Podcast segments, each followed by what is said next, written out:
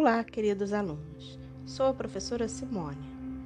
Esse é o podcast 1 de Ciências da fase 8 da Educação de Jovens e Adultos do Ensino Fundamental. Sistema digestório.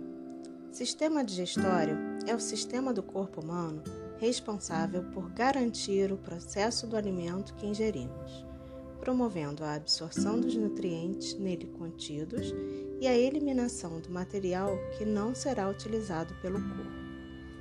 Esse processamento é garantido através da ação de vários órgãos que compõem o canal alimentar, bem como pela presença de glândulas acessórias que sintetizam substâncias que são essenciais ao processo de digestão.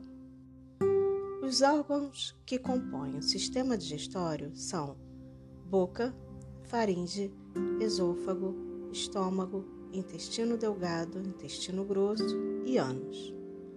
As glândulas anexas a esse sistema são glândulas salivares, pâncreas e fígado. Boca. A boca é o local onde a digestão começa. Nossos dentes promovem a digestão mecânica garantindo que o alimento seja rasgado, amassado e triturado. Além da atuação dos dentes, o alimento na boca sofre a ação da saliva, a qual é secretada pelas glândulas salivares. A saliva contém a enzima amilase, também conhecida por pitialina, que promove o início da digestão dos carboidratos. Faringe. Esse órgão é comum ao sistema digestório e respiratório abrindo-se em direção à traqueia e ao esôfago. O bolo alimentar ingerido segue da faringe para o esôfago. Esôfago é o órgão tubular e musculoso que conecta a faringe com o estômago. O bolo alimentar atinge o estômago graças às contrações do músculo liso que forma o esôfago. Essas contrações são chamadas de contrações peristálticas. O estômago é o órgão dilatado do sistema digestório. Está localizado logo abaixo do diafragma. Nesse órgão, o bolo alimentar sofre a ação do suco digestivo, suco gástrico, que é misturado graças à atividade muscular do órgão.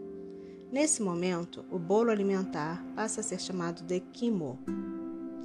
O suco gástrico apresenta pepsina, que atua na digestão de proteínas, e o ácido clorídrico, que torna o pH do estômago baixo e promove a ativação da pepsina. Intestino delgado. Trata-se da porção mais longa do sistema digestório. Possui três segmentos: o duodeno, jejuno e o ilho. Nessa porção do sistema digestório, a digestão é finalizada e ocorre a absorção de nutrientes. No duodeno, o quimo, que veio do estômago, sofre a ação do suco pancreático, da bile e de secreções produzidas pelo próprio intestino delgado, que é o suco entérico. A secreção pancreática ajuda a neutralizar a acidez do quimo e apresenta enzimas como tripsina e a quimiotripsina, que atuam nas proteínas. A bile, produzida pelo fígado, é armazenada na vesícula biliar atua como emulsificante, facilitando a digestão de lipídios. O suco entérico é rico em enzimas, como aminopeptidase, que atua nos aminoácidos, nucleosidases e fosfatases, que agem nos nucleotídeos. O intestino grosso divide-se em seco, cólon e reto. O reto termina em um estreito canal, chamado de canal anal, que se abre para o exterior do ânus, onde as fezes serão eliminadas. Glândulas anexas ou acessórias do sistema digestório. Glândulas salivares são responsáveis pela produção da saliva, que tem como componentes enzimas e glicoproteínas. A saliva ajuda a lubrificar o bolo alimentar e também possui ação antibacteriana. O pâncreas é glândula mista, possui funções endócrinas e exócrinas. Sua porção exócrina é responsável pela produção do suco pancreático, que apresenta uma série de enzimas que atuam na digestão. A porção endócrina do pâncreas é responsável pela produção dos hormônios insulina e glucagon.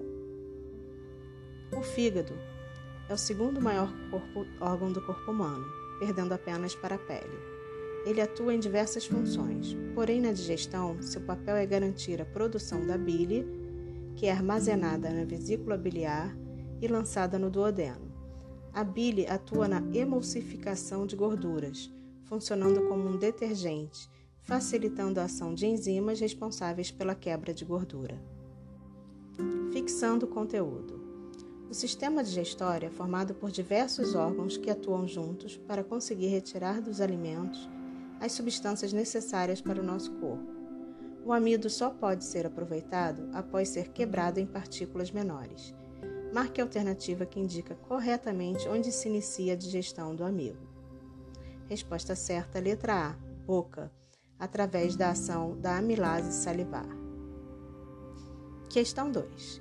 O pâncreas e o fígado são glândulas anexas do sistema digestório humano.